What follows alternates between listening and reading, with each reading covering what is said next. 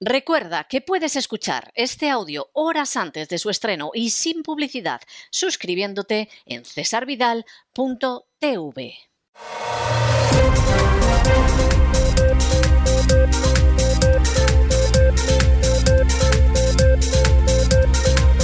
Las noticias del día. Muy buenas noches, les saluda María Jesús Alfaya. Bienvenidos a este espacio informativo de La Voz. Después de escuchar este revelador editorial de don César Vidal sobre la agencia tributaria, queremos recordarles que únicamente lo que queda de mes pueden ver este documental impactante, Hechos Probados, una investigación sobre la actuación de la agencia tributaria. Lo pueden ver en www.cesarvidal.tv. Y hoy la actualidad nos lleva irremediablemente a comenzar informándoles de la actualidad internacional.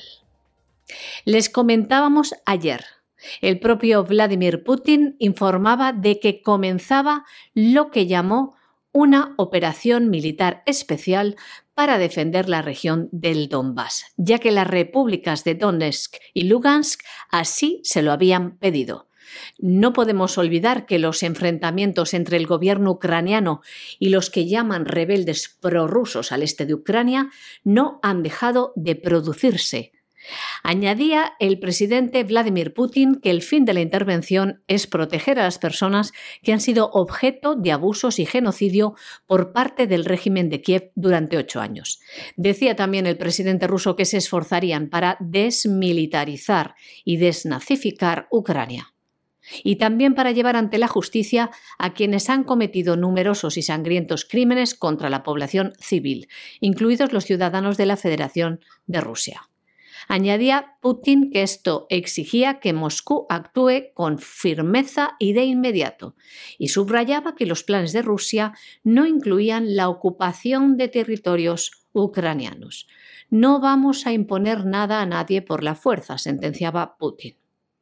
Esto se tradujo en los bombardeos sobre instalaciones e infraestructura militar ucraniana, bases aéreas, puestos de mando, puestos de operaciones de la Armada, estaciones de radar y defensa antiaérea, todos destruidos.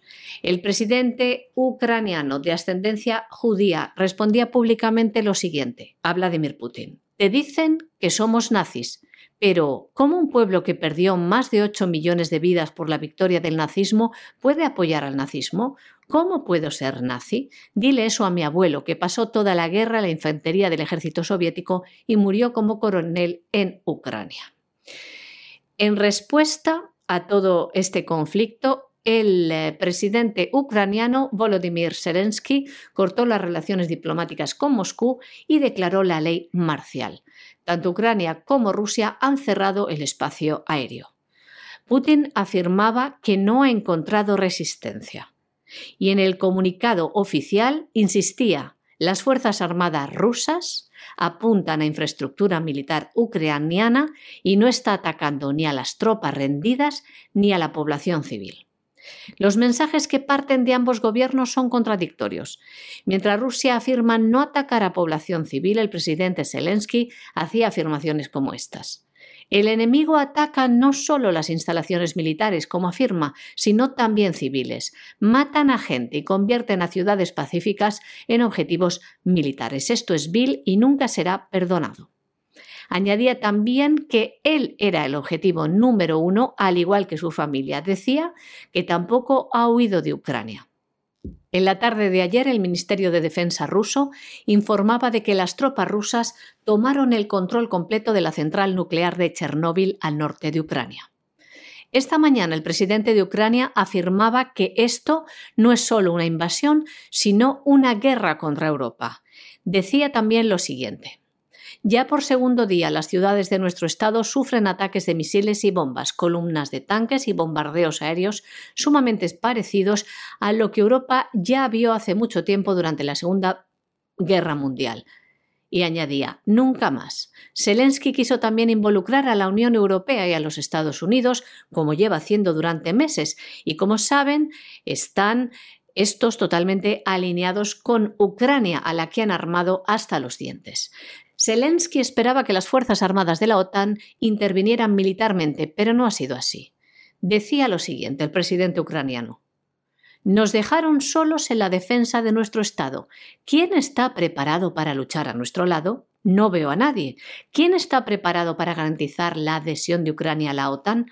Todos tienen miedo.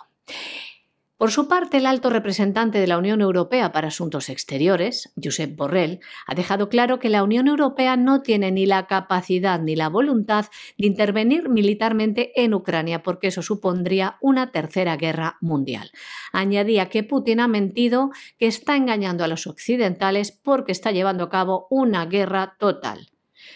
Josep Borrell también decía que cuando el presidente Putin afirmó que quien interfiriera se enfrentaría a represalias nunca vistas, añadía que el presidente ruso estaba lanzando una amenaza nuclear. Lo que dijo Vladimir Putin fue lo siguiente. En cuanto a la esfera militar de Rusia moderna, incluso después del colapso de la Unión Soviética y la pérdida de una parte significativa de su potencial nuclear, es hoy una de las potencias nucleares más poderosas.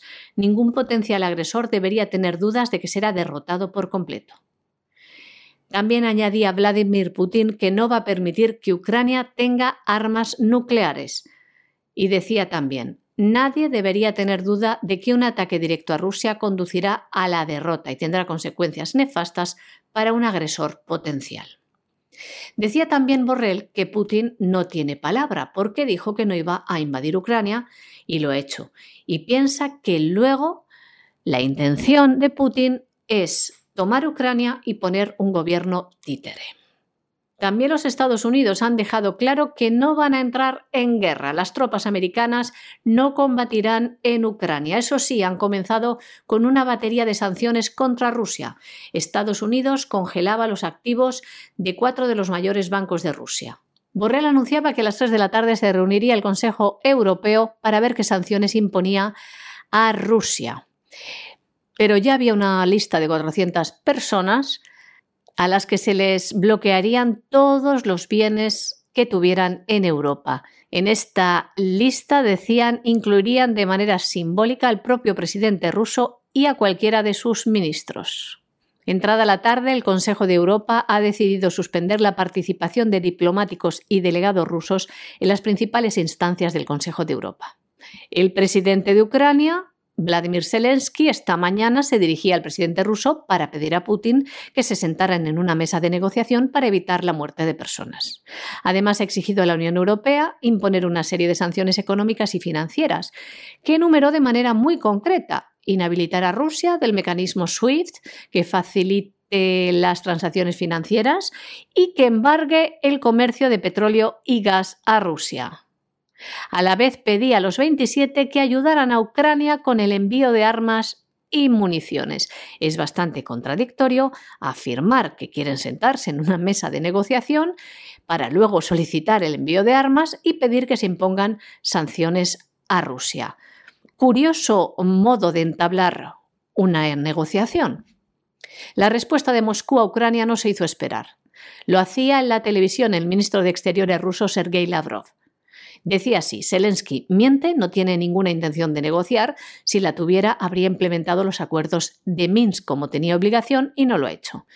Le recordamos que este tratado de paz fue firmado el 5 de septiembre del año 2014 y puso fin a la guerra en el este de Ucrania y fue firmado por Ucrania, Rusia, la República Popular de Donetsk y la República Popular de Lugansk y obligaba a estos a cumplir en el futuro una serie de condiciones. Y volviendo a las declaraciones hechas hoy mismo por el ministro ruso de Defensa, Sergei Lavrov, este insistía en el mensaje que daba ayer Putin. La intención no es invadir Ucrania, sino liberar al país y acabar con el genocidio contra las poblaciones rusófonas frente a lo que considera un Estado neonazi e insistía que Ucrania no puede ser considerado un país democrático porque oprime a la población, aplasta el idioma ruso y prohíbe a las personas hablar en su idioma natal. Decía, ¿tienen las sociedades democráticas ese hábito?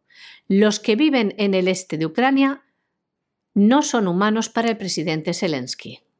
También defendía Lavrov lo siguiente. Rusia quiere que los ucranianos tengan un gobierno que los represente a todos.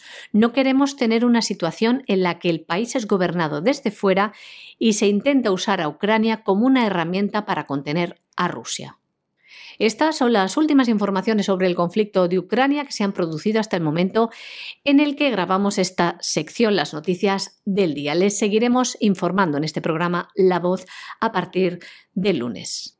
Más información también en www.cesarvidal.tv durante el fin de semana. Y nos vamos a Latinoamérica, donde la mayoría de la información gira en torno a los posicionamientos de los distintos países en el conflicto en Ucrania. Los primeros en pronunciarse fueron Ecuador y México. Ecuador condenaba, les leemos, la operación militar rusa y la violación a la soberanía e integridad territorial de Ucrania. Por su parte, México rechazaba el uso de la fuerza bélica y exhortaba tanto a Ucrania como a Rusia a encontrar una salida pacífica. Mostraba también su respaldo al secretario general de la ONU en pro de la paz. Por su parte, el gobierno de Argentina llamaba a la Federación Rusa a cesar las acciones militares en Ucrania. En cuanto a Perú, les leemos. Rechazamos el uso de la fuerza y reiteramos nuestro llamado a cesar todas las hostilidades y violaciones al alto el fuego en Ucrania. Por su parte, el Ejecutivo chileno condenaba la ofensiva militar sobre Ucrania y pedía a Rusia retirar sus tropas. El presidente de Uruguay, Luis Lacalle Pou, publicaba lo siguiente en Twitter. Fuerzas militares rusas lanzaron una ofensiva contra Ucrania. Uruguay es un país que siempre apuesta por la paz. Rechazamos las acciones contrarias al derecho internacional y a los principios de la ONU. Urge que vuelvan las negociaciones para resolver civilizadamente el conflicto. Por su parte, el presidente de Brasil, Jair Bolsonaro, afirmaba que quiere la paz y condenaba y desautorizaba las declaraciones de su vicepresidente, el general Hamilton Morao, quien a título personal pidió el uso de la fuerza en apoyo a Kiev, porque de lo contrario, decía, Rusia podría avanzar como lo hizo la Alemania de Adolf Hitler en la década de 1930. Por su parte, los gobiernos de Cuba y de Venezuela se posicionaron al lado de Rusia y atacaron a los Estados Unidos. Y nos vamos hasta Colombia, donde el gobierno da casi por acabado el Frente 10 de las disidencias de la FARC tras el operativo llevado a cabo por las Fuerzas Armadas en la localidad de Arauca, operativo en el que murieron una veintena de guerrilleros, entre ellos algunos cabecillas de los grupos narcoterroristas. Las autoridades colombianas afirman que estos fueron los responsables de la ola de violencia desatada en el departamento de Arauca es que conforme a las cifras de la Defensoría del Pueblo, desde que se intensificaron los combates entre los diferentes grupos armados en esta región, hasta el 2 de febrero se han registrado 66 fallecidos y el desplazamiento forzoso de más de 1.200 personas. Las versiones que explicarían este recrudecimiento de los combates apuntan hacia distintas alianzas, incluyendo algunas muy controvertidas, como las que mantendrían las fuerzas del orden colombianas y venezolanas con cada uno de los grupos armados irregulares que ansían con hacerse con el control de las rutas del mercado del narcotráfico, de otras materias primas también como madera y minerales, del que antiguamente fue el bloque oriental de las FARC esta narcoguerrilla. Algunos apuntan a que algunas estructuras del ejército de Colombia se habrían aliado con los frentes 10 y 28 para combatir al Ejército de Liberación Nacional, EELN, otra guerrilla.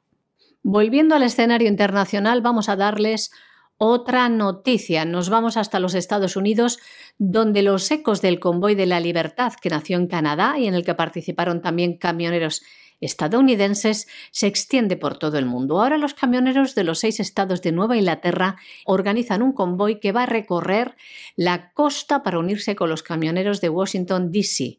Van a protestar contra los mandatos relacionados con el COVID. Se llaman el Convoy de la Libertad del Noroeste. Partirán del norte de Maine el 2 de marzo con planes de reunirse con convoyes en Vermont, New Hampshire, Massachusetts, Connecticut y Rhode Island. También participarán en esta caravana los camioneros de Nueva York y Pensilvania. El motivo de la protesta, ha dicho el organizador, es recuperar Estados Unidos porque la gente está cansada de que el gobierno le diga cómo tiene que vivir y qué hacer. Más noticias en el ámbito internacional. Francia se une a la cultura de la muerte. La Asamblea Nacional de Francia ha aprobado una ampliación de dos semanas del plazo para abortar, que pasará así de las 12 a las 14 semanas de gestación. A su vez, autoriza a las matronas a realizar abortos instrumentales y elimina el periodo de reflexión de 48 horas para las menores.